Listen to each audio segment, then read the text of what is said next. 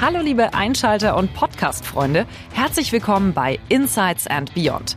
Digital, nachhaltig, technologisch der Podcast von Trelleborg Ceiling Solutions.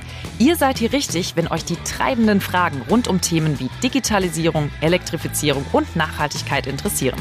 Und vor allem, wenn ihr mit euren spannenden Fragen und Kommentaren die Diskussion mitgestalten wollt.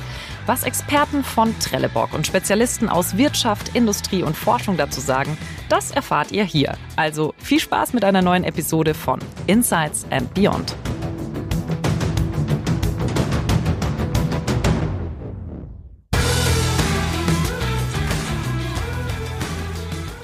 Wie gut sind wir eigentlich in Sachen Digitalisierung? Da ist oft eine gefühlte Wahrheit dabei. Manche Pessimisten bewerten uns schlechter, als wir sind. Andere schauen doch etwas blauäugig auf unsere Entwicklung. Die Fakten sagen, bei bedeutenden Patenten im Bereich Digitalisierung dominieren die USA mit einem Anteil von rund 50 Prozent das Feld. Asien kommt auf 30 Prozent, Europa gerade mal auf 10 Prozent. Wird somit Deutschland zum digitalen Entwicklungsland? Darüber spreche ich heute mit Niklas Kühl, Head of Applied AI Lab beim Karlsruher Institut für Technologie und Johannes Kunze von Bischofshausen, Manager Digital Transformation bei Trelleborg Sealing Solutions. Hallo ihr zwei. Hallo. Hallo. Wenn man über Ihr Engagement in Sachen Digitalisierung ein Buch schreiben würde, Herr Kühl, was für einen Titel hätte dieses Buch? Das ist eine hervorragende Frage. Ähm, Wahrscheinlich wäre der Titel des Buches ähm, Künstliche Intelligenz in Wertschöpfungssystemen, weil das, was ich immer spannend finde, ist, wie wir es nicht nur schaffen, Digitalisierung und damit einhergehend auch die Anwendung von künstlicher Intelligenz in isolierten Unternehmen umzusetzen, sondern wie wir das unternehmensübergreifend hinkriegen und wie wir Gesamtsysteme intelligenter machen können und wie wir es schaffen können, dass Unternehmensgrenzen überschritten werden, wenn es um künstliche Intelligenz und Digitalisierung geht. Weil wenn wir das schaffen, dann sind wir in Summe effizienter als der Einzelne. Ich habe das Gefühl, das ist schon ein Manuskript, das da liegt. Ja, das ist natürlich nicht ganz falsch. Insofern freue ich mich über die Frage. Dann sind wir ja mal gespannt. Wann, wir, wann können wir denn dieses Buch wahrscheinlich lesen?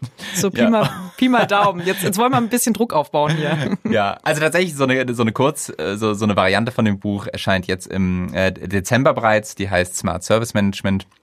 Ähm, das hat natürlich eher nochmal so ein bisschen den, den Dienstleistungsfokus, aber hat dieselbe Idee zugrunde.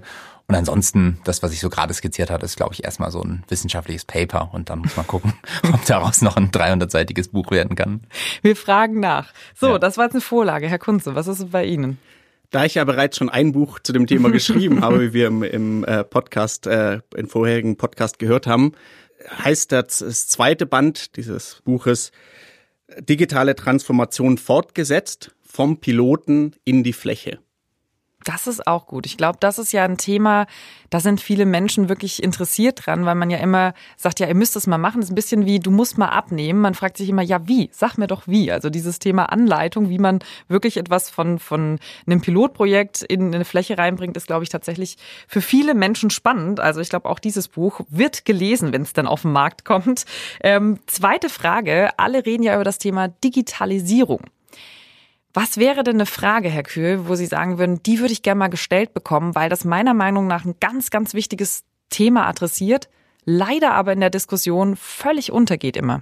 Das ist auch eine sehr gute Frage. Da muss ich mal kurz drüber nachdenken. Ja, für die Blöden werde ich nie bezahlt. Das ja. ist mein Problem.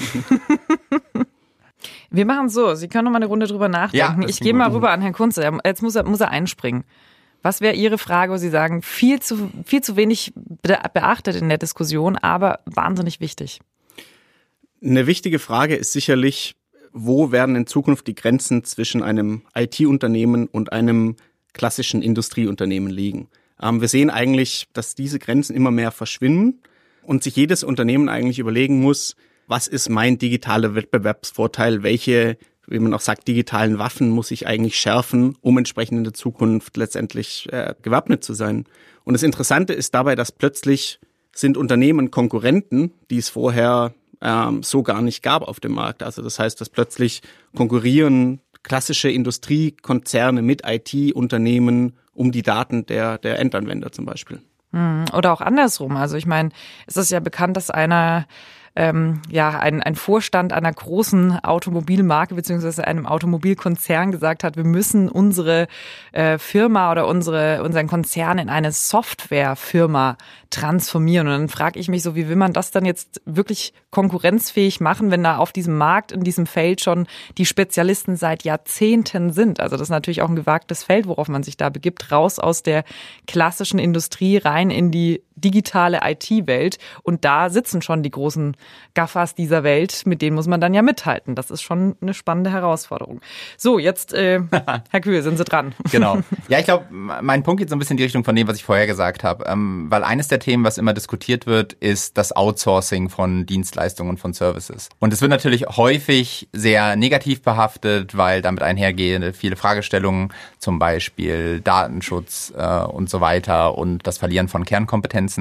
Ähm, auf der anderen Seite glaube ich, ist es manchmal viel sinnvoller, darüber nachzudenken, was für Skaleneffekte man dadurch hat, dass halt eben gewisse Aspekte oder Komponenten des Geschäftsmodells auch ausgelagert werden und wie viel besser natürlich das dann auch andere können, wenn die in dem Beispiel des Lernen über Grenzen hinweg zum Beispiel mehr Daten zur Verfügung haben. Insofern finde ich das eigentlich ganz interessant, diese, diese Outsourcing-Diskussion nicht nur so negativ behaftet zu führen, sondern auch mal zu überlegen, was der Mehrwert ist, wenn das alle tun und wie jeder davon profitieren kann. Das hat sich gelohnt, das Nachdenken. Das ist eine sehr gute Frage. Zum Thema Datenschutz geht es nämlich auch gleich los. Wir waren ja zusammen auf der Virtual Conference im Juli war das, das ist auch schon wieder ein bisschen her. Und da konnten unsere Zuschauer ganz viele Fragen stellen. Wir konnten gar nicht alle beantworten. Jetzt haben wir hier nochmal eine ganze Ladung an Fragen mitgenommen und die wollen wir jetzt gemeinsam mal ein bisschen durchgehen. Und die erste Frage von einem Zuschauer oder einer Zuschauerin bezieht sich genau auf dieses Thema Datenschutz. Und zwar ist die Frage dazu, bremsen die europäischen Datenschutzbestimmungen nicht die deutsche oder europäische Entwicklung im Bereich Digitalisierung und KI? Ja, das ist ähm, natürlich eine sehr weite Frage. Ich weiß nicht, ob man die so ganz klar beantworten kann. Wenn wir mal so ein bisschen zurückschauen, ist Datenschutz jetzt ja nichts Neues. Das gab es ja schon immer. Das Einzige, was neu hinzugekommen ist äh, im Mai 2018, ist halt die DSGVO. Und ich meine, der Kernunterschied dabei ist halt, dass plötzlich Unternehmen halt Dinge nachhalten müssen, die sie vorher nicht nachhalten mussten. Also die, die Gesetze waren da eigentlich schon immer gleich. Das Einzige, was jetzt neu ist, äh, wenn ich jetzt irgendwo hinkomme, dann muss man mir nicht nur das Ergebnis zeigen und zeigen, so, okay, ich war datenschutzkonform, sondern ich muss auch belegen, dass ich das in meinem gesamten historischen Zeitraum war, dass ich Prozesse habe, die das sicherstellen und so weiter. Und damit einhergeht natürlich äh, eine große Angst vor Abmahnwellen, eine große Angst von den Behörden äh, kontrolliert zu werden. Aber wenn man mal eigentlich genau hinschaut, dann gab es solche Regeln schon sehr, sehr lange. Es ist nur jetzt eine Angst davor da, dass die viel stärker ähm, forciert werden können durch die Behörden und dass es natürlich Konsequenzen gibt da. Ähm, insofern bremst jetzt die DSGVO unseren, unseren Fortschritt auch in unserer Panel-Diskussion, die wir da hatten vor ein paar Monaten, würde ich da keine eindeutige Antwort darauf geben wollen, weil ich das auch als Vorteil sehe, dass wir als Nation, sicherlich auch historisch irgendwo bedingt, ähm, durchaus ein Auge darauf haben, wie mit personenbezogenen Daten umgegangen wird und natürlich auch, welche Konsequenzen der Missbrauch solcher Daten haben könnte. Ich persönlich glaube, dass es einen guten Weg geben kann, ähm, den Datenschutz äh, sicherzustellen und auf der anderen Seite trotzdem technologischen Fortschritt zu meistern. Ich gebe mal ein ganz konkretes Beispiel von einem der Projekte, was ich jetzt gerade abgeschlossen habe. Es hat tatsächlich was mit der Corona-Pandemie zu tun. Ähm, was uns sehr interessiert hat, ist, ähm, inwieweit sich Leute an ähm, die politische Maßnahme des Maskentragens halten. Und das wollen wir nicht manuell kontrollieren, indem wir jemanden vor den Eingang von einem Einkaufszentrum stellen, sondern es muss irgendwie automatisiert gehen. Ich arbeite ja im äh, Applied AI Lab, also muss irgendwie mit künstlicher Intelligenz gehen. Das heißt, unsere Idee war es, Kamerasysteme so zu bauen, dass sie automatisch erkennen, ob jemand eine Maske trägt oder nicht. Und dann kann man das für Forschungszwecke nutzen oder man kann halt auch einfach schauen, wie gut halten sich die Leute an einem öffentlichen Platz oder in einem Einkaufszentrum oder in einem Café daran. Ähm, und jetzt gab es zwei Möglichkeiten, wie man diese künstliche Intelligenz bauen kann. Auf der einen Seite arbeitet man einfach auf den Rohdaten quasi. Das heißt, ich könnte dann auch Personen erkennen. Ich könnte den Herrn Kunze sehen, wenn er dann zum Real reinläuft zum Beispiel und wüsste, das ist der Herr Kunze. Das ist die eine Möglichkeit. Das ist dann nicht DSGVO-konform und ich kann auf diesen Daten arbeiten und sicherlich dann auch erkennen, ob er eine Maske anhat oder nicht. Wir haben uns für die etwas kompliziertere, also technisch kompliziertere Variante entschieden, nämlich schaffen wir es, ein System zu bauen, was eben DSGVO-konform ist ähm, und sicherstellt, dass ich nicht äh, Personen individuell rückvollziehbar erkennen kann, aber trotzdem diese Masken erkennen kann. Und wir haben das einfach als zweistufiges System gebaut. Es gibt quasi eine vorgeschaltete Komponente, die sorgt dafür, dass die Gesichter unkenntlich gemacht werden und erst dann darauf die Maskenerkennung ähm, äh, dann angewandt wird. Und was wir da untersucht haben, ist halt eben genau dieser Trade-off zwischen Privatsphäre und KI-Performance, weil ich glaube, das ist relativ naheliegend, wenn ich das Gesicht als solches so ganz erkennen kann, dann sind meine Chancen auch besser zu erkennen, ob die Person eine Maske trägt oder nicht. Ähm, das heißt, wenn ich jetzt anfange, das Gesicht unkenntlich zu machen, ja, das zu verwischen, dann sinkt natürlich auch meine KI-Performance ein bisschen, weil sie Schwierigkeiten hat, das besser zu erkennen. Und was aber jetzt das Ergebnis, um mich kurz zu fassen, war, dass tatsächlich wir beides sicherstellen können. Wir können sicherstellen, dass keine Gesichter irgendwie erkannt werden, aber wir trotzdem mit einer sehr hohen Genauigkeit von, von, von fast 90 Prozent weiterhin noch erkennen können, ob die Personen Masken tragen oder nicht. Und so kann Technologie auch manchmal helfen, eben beides sicherzustellen. Auf der einen Seite können wir sicherstellen, dass die Privatsphäre gewahrt wird von den Personen, die zum Beispiel einkaufen gehen. Auf der anderen Seite können wir aber auch mit einer hohen Performance erkennen, ob die ihre Masken tragen und ob sich die Leute ähm, an diese politische Maßnahme halten. Ja. Da ist natürlich jetzt gleich direkt die Frage. Also ich finde es äh, spektakulär, weil äh, ich musste sehr lachen ähm, zum Thema äh, KI und Gesichtserkennung ist ja in einem Smartphone auch schon drin und das funktioniert ja so gar nicht. Ne? Ja. Sobald man die Maske aufhat, habe ich gedacht, hm, der Fingerprint war doch gar nicht so verkehrt. Ähm, aber was natürlich jetzt spannend ist, haben äh, Herr Kunze und Co. haben die denn brav Maske getragen? Das ist, genau, also wir haben das natürlich noch nicht, das ist erstmal ein Forschungsprojekt, das heißt, wir haben das jetzt noch nicht irgendwo kommerziell eingesetzt, äh, sondern uns ging es darum, mal das überhaupt zu erproben. Mhm. Wie würde sowas funktionieren? Ähm, dafür haben wir auf Datensätze zugegriffen, wo Personen eben Masken anhaben oder nicht anhaben. Das waren allerdings nur Datensätze, wo die so medizinische Masken anhatten. Da waren wir super genau, das hat uns aber nicht gereicht. Dann sind wir tatsächlich in die Karlsruher Innenstadt gegangen und haben Personen fotografiert, die irgendwie ungewöhnliche Masken anhatten, äh, wo zum Beispiel Mund drauf war oder die verschiedene Farben hatten, um einfach irgendwie die KI noch ein bisschen breiter zu trainieren und haben die dann mit reingenommen. Und auf denen hat es sehr, sehr gut funktioniert. Aber das waren natürlich Daten, die wir jetzt selbst äh, für diesen Zweck äh, bereitgestellt haben, um erstmal die Machbarkeit von dieser Idee zu zeigen. Der nächste Schritt ist jetzt natürlich, das tatsächlich irgendwo einzusetzen. Ja, ähm, genau. Aber das ist das, wo wir quasi heute stehen. Spannender Anwendungsfall. Allerdings äh, sagen Sie gerade was ganz Wichtiges. Es ist ja doch ein Stück weit Forschung und damit stehen Sie nur indirekt in einem richtig kommerziellen Wettbewerb. Das ist anders bei Trelleborg Sealing Solutions und deswegen ist für mich jetzt tatsächlich die Frage, Herr Kunze, sagen Sie auch, ja, das ist so halb halb oder sagen Sie, nö, die DSGVO im Vergleich zu unseren ausländischen Konkurrenten, wir sind hinten dran. Also ich würde da zwei Aspekte sehen. Der erste Aspekt ist die Frage DSGVO-Konformität und was bedeutet es für einen globalen Konzern. Wir bei Trelleborg haben uns entschieden, die DSGVO bzw. die entsprechenden europäischen Richtlinien als Konzernrichtlinien umzusetzen. Das heißt, ähm, für uns, und, und das greift gerade diesen Aspekt, den der Kühl genannt hat, bedeutet das, dass wir global DSGVO-konform bereits sind. Und das heißt auch jeglicher Diskussion in den USA oder in anderen Ländern relativ entspannt äh, begegnen können zum Thema Verschärfung von Datenschutzrichtlinien. Die zweite Frage ist, blockiert uns die DSGVO signifikant in unseren Digitalisierungsprojekten, in den KI-Projekten? Und hier ist die Antwort definitiv nein. Ähm, ich kann Ihnen äh, auch einen Grund dafür nennen, und das ist der, der Grund ist relativ einfach, dass die meisten dieser Projekte nicht direkt mit personenbezogenen Daten arbeiten. Ähm, was ist zum Beispiel für uns das, das größte Anwendungsfeld der Bilderkennung? Bilderkennung ähm, setzen wir insbesondere dafür ein, um Qualitätskriterien zu überprüfen, um zu überprüfen, ob unsere Produkte wirklich den Kundenanforderungen entsprechen. Ähm, das heißt, es sind keine personenbezogenen Daten und letztendlich helfen die unserem Endkunden dann, das Produkt so zu halten, wie es wir vorher definiert haben. Gibt es auch per Anwendungsfälle mit personenbezogenen Daten? Ja, sicherlich. Da muss man sich entsprechend einschränken. Aber von unserer Unternehmensphilosophie ist es ohnehin so, dass wir nicht darauf abzielen und das ähm, das ist unabhängig davon, ob es jetzt um, um den Mitarbeiter im Vertrieb geht oder den Maschinenbediener, dass wir ähm, nicht ein, ein 1 zu 1 Überwachung der, der Mitarbeiter durchführen möchten, sondern wir auch ein gewisses Vertrauen in, und das äh, gilt wirklich unabhängig von den vom Level des Mitarbeiters, dass wir ihnen Vertrauen entgegenbringen und letztendlich unsere Mitarbeiter auch so bisher den besten Output erbracht haben. Ein ganz wichtiges Thema sind ja für KI, das ist ja sozusagen das Futter und Herr Kühl, Sie haben es gerade schon beschrieben, man muss da ganz, ganz, ganz, ganz viele Daten sammeln. Mhm. Ähm, das tun auch ganz viele Unternehmen wahnsinnig fleißig. Das ist ein bisschen so wie früher, als ich im Studium einfach ganz viele Bücher aus der Bibliothek ausgeliehen habe. Die habe ich leider niemals angeguckt. Nach dreimaliger Verlängerung musste ich es dann abgeben. Aber ich hatte die Bücher da und es hat mir ein gutes Gefühl gegeben. Ein bisschen hat man das Gefühl, ist es mit Daten auch so. Deswegen die Frage hier, ähm, das Thema Datenqualität und Nutzbarkeit Verfügbarkeit von Daten ist eine Zuschauerfrage. Und zwar ist die Frage hier, Grundvoraussetzung für KI-Anwendungen oder Machine Learning ist ja eine entsprechende Datenqualität. Welche Strategien werden zur Nutzbarmachung vorheriger ähm, Daten angewendet?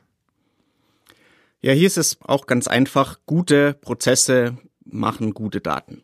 Und entsprechend muss man da ein bisschen Hirnschmalz schon im Vorhinein reinstecken. Und ähm, ja, auch wir sammeln in bestimmten Bereichen, sagen wir zum Beispiel bei den Spritzgussmaschinen.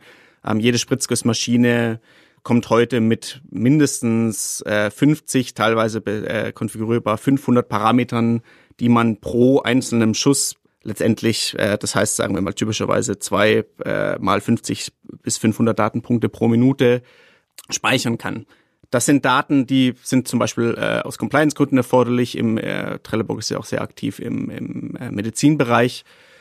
Auf der anderen Seite, das heißt, da werden Daten entsprechend vorgehalten. Unsere typische Strategie ist aber, dass wir schon genau planen, welche Daten wollen wir erfassen und setzen da entsprechende Prozesse ein, um die Datenqualität sicherzustellen. Also das kann ich Ihnen äh, einem ganz konkreten Beispiel erläutern wenn wir erfassen möchten, warum unsere Maschinen mal stoppen, sei es gerade, weil äh, Material fehlt, weil der Maschinenbediener gerade nicht an der Maschine ist oder ähm, weil vielleicht die, die Maschine defekt ist, dann ist das eine Datenbasis, die sehr, sehr, sehr wichtig ist. Und da legen wir viel Wert drauf, dass das sauber erfasst wird in unseren allen Werken. Wurde bisher immer schon auf Papier erfasst, jetzt äh, eben digital. Und da haben wir entsprechenden, haben wir dann so einen entsprechenden Backlog in, in unserem System. Das heißt, der Schichtleiter oder be beziehungsweise sogar der Operationsleiter kann dann sehen, habe ich ähm, wie viele ungecodete Downtimes, das heißt, wie häufig ist die Maschine ausgefallen, ohne dass der Maschinenbediener ähm, eingegeben hat, ähm, warum ist die Maschine äh, gestoppt oder nicht. Das heißt, ähm, hier wurde sehr viel Wert drauf gelegt. In einzelnen Werken ist es sogar so, dass ein Alarmton äh, äh, äh, nach einer gewissen Zeit äh, über im, im gesamten Shopfloor läutet, um einfach sicherzustellen, dass da die Datenqualität entsprechend gut getraced wird. Also das war jetzt ein Beispiel, das gilt genauso für unsere Vertriebsdaten. Natürlich, da, da legen wir einfach großen Wert drauf, ähm, durch entsprechende Organisation, durch eine entsprechende Governance äh, die Datenqualität sicherzustellen. Ich habe hier eine weitere Frage, das finde ich ganz spannend und es geht richtig, weil Herr Kühl, Sie sagen ja schon, Sie sind vom AI Lab. Mhm. Das stellt jetzt praktisch so Ihr, Ihr äh, Arbeitsumfeld in Frage. Die Frage lautet nämlich, äh, es wird so oft von KI gesprochen. Dabei besteht doch aktuell viel mehr Potenzial in Automatisierung, also RPA. Wird mhm. aufgrund dessen der Fokus falsch gesetzt? Na, das ist ja, glaube ich, am Ende hauptsächlich eine Definitionsfrage, weil als was definiere ich denn jetzt künstliche Intelligenz und wo hört das auf, wo fängt Automatisierung an? Ähm, insofern glaube ich, dass da im Moment die gesellschaftliche Debatte sehr stark in Richtung des, äh, des Terms künstliche Intelligenz einfach geht. Ähm, aber das beinhaltet natürlich auch immer eine, eine Form der Automation. Jetzt ist halt die Frage, was was ist das für eine Automation oder was ist die künstliche Intelligenz am Ende? Ist das, äh, was, was zeichnet die aus? Ist das, dass das ein System ist, was in der Lage ist, dazu zu lernen über die Zeit zum Beispiel? Ähm, oder ist das halt, und das wäre eher wieder für eine Automation sprechen, einfach was, was einem sehr, ähm, es muss nicht simpel sein, aber irgendeinem Regelsystem einfach folgt und was keinerlei, keinerlei äh, Lernfunktionalität hat.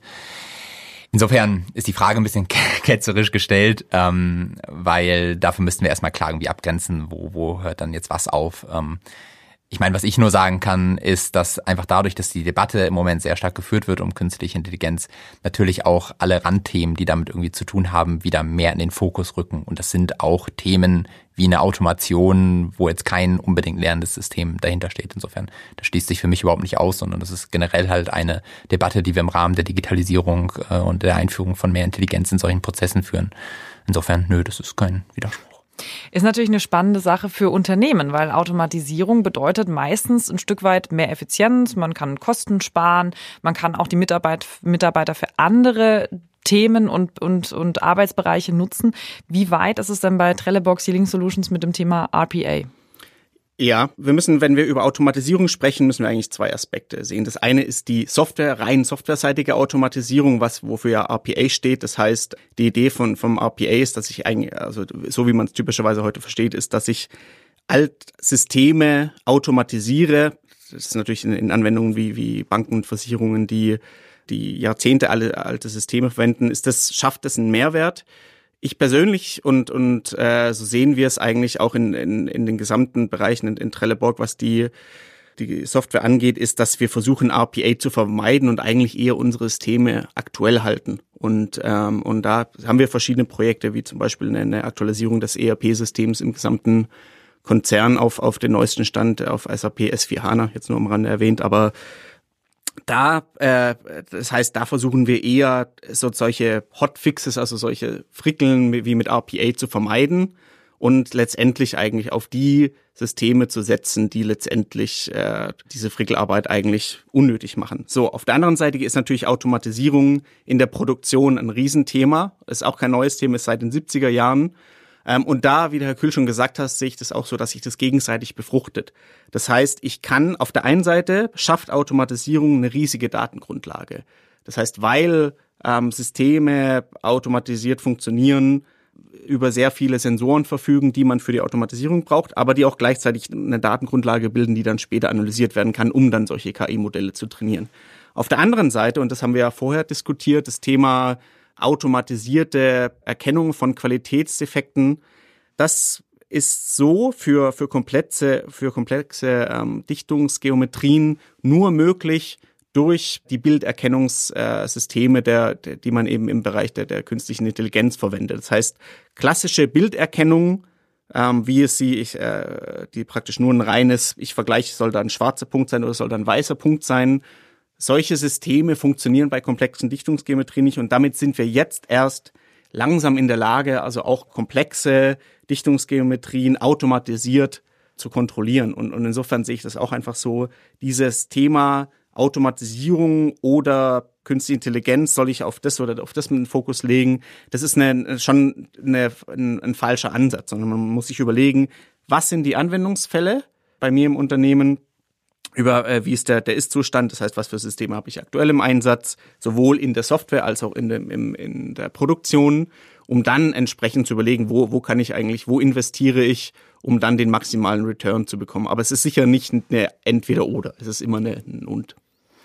Ich sehe gerade mit Blick auf die Uhr, dass wir ein bisschen Gas geben müssen, aber es ist so spannend. Da sind so viele. Ich, ich finde es auch toll, dass endlich auch so so viel, ähm, ja, ich sag mal, praktische Sachen dabei sind. Ich glaube, das ist wirklich so. Die Leute fragen sich immer, ja, ich lese das da, aber was heißt das denn für mich? Und ich finde es ganz toll, dass so viele praktische Sachen dabei sind. Trotzdem müssen wir ein bisschen Gas geben. Ähm, ich habe meinen Teil jetzt hier mit meiner Lieblingsvariante, nämlich wir haben unsere Dichtung oder Wahrheit äh, Frage beziehungsweise Aussage. Ich mag diesen Part sehr gerne vom Podcast und äh, ich möchte gerne gerne von Ihnen beiden wissen, ist das jetzt was, was ich mir ausgedacht habe, also eine Dichtung, oder könnte das tatsächlich der Wahrheit entsprechen? Hier kommt Ihr Satz. Dichtung oder Wahrheit? Die intelligente Automatisierung der deutschen Industrie wird uns zurück an die Weltspitze bringen. Dichtung oder Wahrheit? Das hat bestimmt mal jemand gesagt, das ist bestimmt die Wahrheit. Also, das habe zumindest schon mal ich gesagt. Und dann muss es ja stimmen, wenn ich das sage. Es ist natürlich auch wieder schwierig, das äh, binär zu beantworten, aber ich würde tendenziell auch eher zur Wahrheit tendieren. Das hoffe ich doch. Ich habe mir das wirklich gut ausgedacht, weil ich glaube, dass da viel Potenzial drin ist, um schneller zu werden. Und das bringt mich zu einer äh, sehr spannenden, ähm, zu einem sehr spannenden Ranking. Und zwar von der Zeitschrift Fast Company. Das ist ein Magazin, das zwei ehemalige Harvard Business Review Autoren jedes Jahr, ähm, also die geben die immer raus und dann gibt's jedes Jahr ein Ranking. Und zwar ranken die da die innovativsten Unternehmen. Das wird von allen verschiedenen äh, Medien dann zitiert, unter anderem Wall Street Journal. Also es ist schon was, worauf man gucken kann. Und da fand ich total interessant, dass unter den ersten 50 innovativsten, vielleicht damit auch schnellsten Unternehmen am Markt ausschließlich eigentlich Startups unter den Top 10 waren. Also es gab einmal Microsoft auf Platz zwei, ansonsten waren es Startups. Wenn man mal schaut, wo deutsche Unternehmen sind, sucht man vergeblich, aber auch bei den Corporates insgesamt, ich glaube, es waren so zehn Corporates in diesen 50 innovativsten Unternehmen. Jetzt frage ich mich natürlich, wie bekommt man Corporates zu Speedboats, damit wir auch hier, gerade was Technologie angeht, endlich auch mal wieder in so einem Ranking überhaupt mal auftauchen? Ja, das ist eine sehr gute Frage. Ich meine, es hängt ja auch ein bisschen an der Strategie der Corporates. Es gibt da ja die Möglichkeit zu sagen, ich muss selbst derjenige sein, der innovativ ist, der vorne ist in den Patenten und in solchen Rankings dann auftaucht. Oder ich beobachte einfach mal den Markt und ich gucke mal, welche Startups sind erfolgreich, was haben die für Ideen und zum gegebenen Zeitpunkt kaufe ich die dann halt auf und integriere die in mein Unternehmen. Ne? Und ich meine, das muss man sich, glaube ich, so, so ein bisschen anschauen. Da gibt es einfach verschiedene Möglichkeiten in der Corporate-Welt, wie, wie mit Innovation umgegangen wird. Ist das was, was ich selbst bei mir im, in der Forschung und Entwicklung betreibe? Ist das was, was die ganze Organisation eigentlich lebt, was irgendwie jeder Mitarbeiter mittreibt? Wir kennen das von Google zum Beispiel. Das hatten die zumindest in der Historie. Jeden Freitag hat jeder Google-Mitarbeiter Zeit, an einer eigenen Idee oder an einem eigenen Projekt zu arbeiten. Ja, also ist diese Innovation irgendwie Teil der DNA? Ist das was, was ich in der Forschung und Entwicklung sehe? Oder bin ich ein Unternehmen, was den Markt relativ objektiv beobachtet und zu einem beliebigen Zeitpunkt dann halt sagt, okay, jetzt nehme ich halt Geld in die Hand und jetzt kaufe ich das Startup auf und kaufe mir die Technologie und die Patente und die Ideen mit. Insofern gibt es einfach, glaube ich, verschiedene Strategien, wie man, wie man damit umgehen kann ähm, und dann halt eben in solchen Rankings auftaucht oder, oder auch nicht. Bei Herr Kunze steht ja Intrapreneurship dran. Das bedeutet ja, da muss aus eigener Kraft äh, nicht, nicht outgesourced, nicht zugekauft, sondern wirklich aus dem Unternehmen raus äh, ein Startup quasi entstehen. Wie gut funktioniert das denn wirklich? Was kann man denn tun, damit man eben Speedboats baut aus einem Tanker? Also ich würde es auch eher so sehen, dass, dass es auch hier kein Entweder-Oder ist, sondern man, man braucht eine gute Mischung. Also ein, ein, eine ganz wichtige Philosophie, die wir verfolgen, ist, es, ist äh, die Idee der Open Innovation. Das heißt, ähm, Open Innovation bedeutet mit externen Partnern, wie zum Beispiel einem Startup. Es kann aber auch eine Forschungseinrichtung wie das KIT sein oder das können sogar Kunden sein, um gemeinsame, ähm, äh, um gemeinsame Innovation zu realisieren. Das heißt, auf der einen Seite offen bleiben, nicht denken, dass man als, äh, als einzelnen, äh, sozusagen als einzelner Tüftler irgendwo im Keller die, die große, den großen Durchbruch schafft, sondern Open Innovation eben in, in Zusammenarbeit mit verschiedenen Parteien äh, das Ganze realisiert. Und die zweite Frage, äh, der, der zweite Punkt ist auch äh, ganz einfach, es hängt häufig auch an den Ressourcen. Das heißt, man muss dedizierte Ressourcen planen, ein interdisziplinäres Team aufbauen, die diese Themen treibt, aber auf der anderen Seite auch jedem Teil der Organisation erlauben, Innovationen und, und, und sie können gerne auch, äh, müssen nicht immer äh, die bahnbrechenden Erfindungen sein, sondern Innovationen im Kleinen auch zu realisieren, wie zum Beispiel in der Produktion, wie zum Beispiel auch im, im Vertrieb. Ich glaube, das ist auch tatsächlich äh, was Spannendes, was die äh, beispielsweise die Amerikaner so ein bisschen anders machen. Die haben eine neue Applikation und sagen, oh, wir haben eine geniale Innovation geschaffen und wir Deutschen sind da sehr, sehr vorsichtig und sehr bescheiden, was so Innovations, äh, ja, Branding von uns angeht, wo wir sagen, ja, das war jetzt wirklich eine Innovation. Ähm, ich habe noch eine letzte Frage, bevor wir zu unserem Ceiling-Test noch ganz kurz zum Schluss kommen. Ähm, ich stelle die mal an Sie, Herr Kühl, weil Sie arbeiten auch nicht bei Google, aber vielleicht können Sie mal so ganz kurz eine grobe Einschätzung geben. Denn eine Zuschauerin oder ein Zuschauer fragt, mich würde würde interessieren, wann die erste VRARMR-Brille mit KI auf den Markt kommt. Google entwickelt sie für den Consumer-Bereich ja leider nicht weiter. Ja, Ach, da muss man gar nicht mehr lange warten. Da gibt es schon die ersten äh, Brillen auf dem Markt, die bereits KI-Unterstützung haben. Also um mal eine beispielsweise zu nennen, die auch für Endconsumer taugt, das ist zum Beispiel die Oculus Quest. Das ist einfach eine kabellose VR-Brille ähm, und die ist so mit KI vollgestopft. Das ist ein Produkt von Facebook. Äh, die würde ohne KI überhaupt nicht funktionieren. Da könnte ich die noch nicht mal äh, noch nicht mal anschalten, ja, um es mal jetzt übertrieben zu sagen. Also insofern, das ist schon alles, das ist schon alles da. Ich glaube, worauf die Frage wahrscheinlich so ein bisschen abzielt, ist, wann sehe ich denn da die Anwendung in industriellen Kontexten? Und das ist, glaube ich, eine gute Frage. Wir sehen da viele Pilotprojekte, äh, wo mit äh, Virtual Reality, Augmented Reality oder äh, Mixed Reality schon gearbeitet wird. Ähm, allerdings muss ich auch sagen, das sind bisher eher Forschungsprojekte. Ja, ähm, also das geht dann um die Visualisierung von Architekturen beispielsweise in der in der Bauwirtschaft oder ähm, das Identifizieren von von Gaslecks ähm, und so weiter. Also das ist ein sehr, sehr spannendes Feld. Da passiert auch viel, aber eine kommerzielle Anwendung in der Industrie habe ich bisher noch nicht ähm, gesehen. Müssen wir also noch ein bisschen warten. Ist ja auch gut, wenn man noch ein paar Themen für die Zukunft hat. Ähm, ganz zum Schluss machen wir ja immer unseren Ceiling-Test, den wollen wir jetzt kurz auch noch machen. Und zwar gibt es bei Dichtungslösungen ähm, Material, das nennt sich Gummi. Erstmal ganz unspektakulär, hat aber zwei spektakuläre Eigenschaften, nämlich einmal das Thema Resilienz, das heißt nach hoher Belastung wieder die Fähigkeit, unbeschadet in eine Ausgangsposition zurückzukommen, in eine Ausgangsform und das Thema Flexibilität. Deswegen jetzt der Ceiling-Test. Wo müssen wir denn noch resilienter werden, um die Digitalisierung voranzutreiben? Und wo müssen wir flexibler werden dafür? Also vor allen Dingen Resilienz ist ja im Moment ein enorm spannendes Thema, weil wir ja gerade in einer Krise stecken. Und in solchen Krisen zeigt sich dann ja in der Regel, ähm, welche Unternehmungen wie resilient sind. Der spannende Aspekt von Resilienz ist ja, dass in dem Moment, wo eine Krise kommt, reden alle darüber, wie ich möglichst resilient werde. Und in dem Moment, wo sie dann aber wieder weg ist, interessiert sich keiner mehr so richtig. Und das ist natürlich eigentlich die Phase, wo ich mich als Unternehmung resilienter aufstellen müsste, um solche anderen Phasen dann besser zu, zu überleben. Und ich meine, das ist sehr, sehr spannend, weil die Resilienz hat halt super viele Aspekte und wir sehen ja gerade, wie verschiedene Branchen unterschiedlich im positiven wie im negativen von so einer Krise beeinflusst werden. Und Resilienz muss nicht immer nur sein, dass ich negative Schwankungen abfange. Resilienz ist auf der anderen Seite ja auch, wie gut bin ich hoch zu skalieren. Also zum Beispiel der Handel in der Corona-Zeit ähm, hat ja eine Nachfrage erlebt, die so vorher nie da gewesen ist. Insofern muss ich aber auch da resilient sein. Ich muss auch als ein Technologieunternehmen wie ein Skype oder einen Zoom oder einen WebEx natürlich äh, Resilienz zeigen. Wenn ich von heute auf morgen plötzlich sich meine Nutzerzahlen verdoppeln, dann muss ich da zeigen, dass ich in der Lage bin, damit umzugehen. Ja, also das ist die eine Art der Resilienz und die andere ist natürlich auch die negative. Also wenn ich jetzt in, in der Luftfahrtindustrie bin und plötzlich die Nachfrage einbricht, dann ist ja auch da die Frage, wie gehe ich damit um? Und insofern ist das super spannend, weil wir natürlich immer in so Krisenzeiten alle über Resilienz reden, aber die Vorbereitung dafür, die muss ja eigentlich davor davor beziehungsweise dann danach stattfinden. Ne? Und auch das ist natürlich was, wo man sicherlich künstliche Intelligenz ähm, einsetzen kann. Jetzt fehlt noch Flexibilität. Das ist natürlich die zweite Frage. Wo muss man flexibler werden? Ja, das. Das Geht einher mit der, mit der Aussage. Ja, genau, natürlich. Ja, ich meine, Resilienz hat da so ein bisschen so, so einen Vorbereitungsaspekt auch und Flexibilität ist natürlich dann, wie ich mich in der, in der, in der Situation äh, verhalte. Aber ich meine, das hängt ja ganz stark auch an einer, einer Unternehmenskultur und an etablierten Prozessen. Also inwieweit sind auch meine Prozesse in der Lage, sich flexibel zu adaptieren? Inwieweit ist Flexibilität in meiner Unternehmenskultur vorgesehen oder wie starr sind meine Prozesse?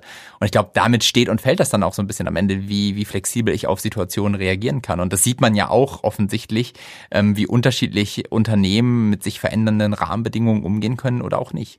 Und da muss man natürlich schon durchaus sagen, wenn ich da in die, in die Start-up-Szene schaue, Gut, es sind in der Regel auch kleinere Unternehmen, aber natürlich ähm, sind das Weltmeister darin, flexibel auf Situationen zu, zu reagieren. Allein, weil die so viele Phasen durchmachen in ihrer Gründung und dann in der Findung ihres Produktes, äh, dass das natürlich da schon so ein bisschen in der DNA verankert ist, flexibel zu sein. Ne? Mhm. So, Herr Kunze, Flexibilität. Wir brauchen sicherlich mehr Flexibilität, wenn es darum geht, persönliche Veränderungen durch KI zu akzeptieren wir haben ja schon in der Virtual Conference damals das Thema gehabt, wird die KI den Menschen ersetzen? Und, und wir haben eigentlich alle zusammen rausgearbeitet, es wird kein direktes Ersetzen sein.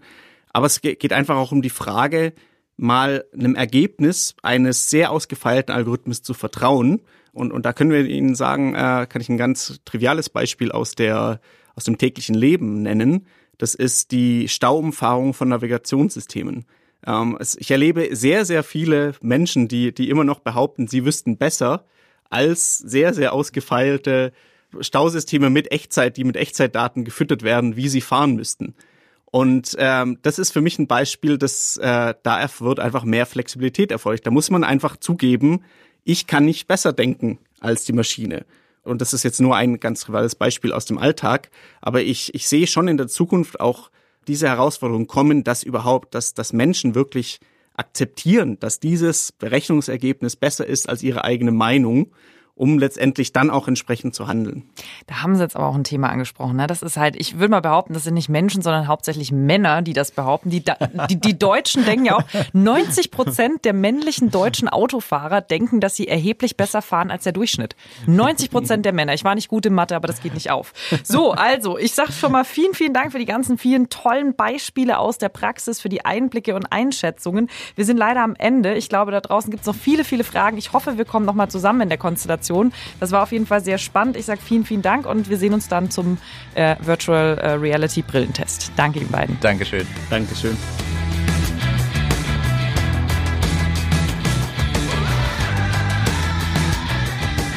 Danke, dass Sie dabei gewesen sind. Wir freuen uns, wenn Sie nächstes Mal wieder reinhören. Wenn Sie nichts verpassen wollen, abonnieren Sie einfach unseren Podcast und natürlich freuen wir uns über Feedback in Form von Bewertungen und Kommentaren. Außerdem wollen wir weiterhin Ihre Fragen beantworten, also schreiben Sie uns gerne über info.podcasts.trelleborg.com. Vielen Dank und bis zum nächsten Mal.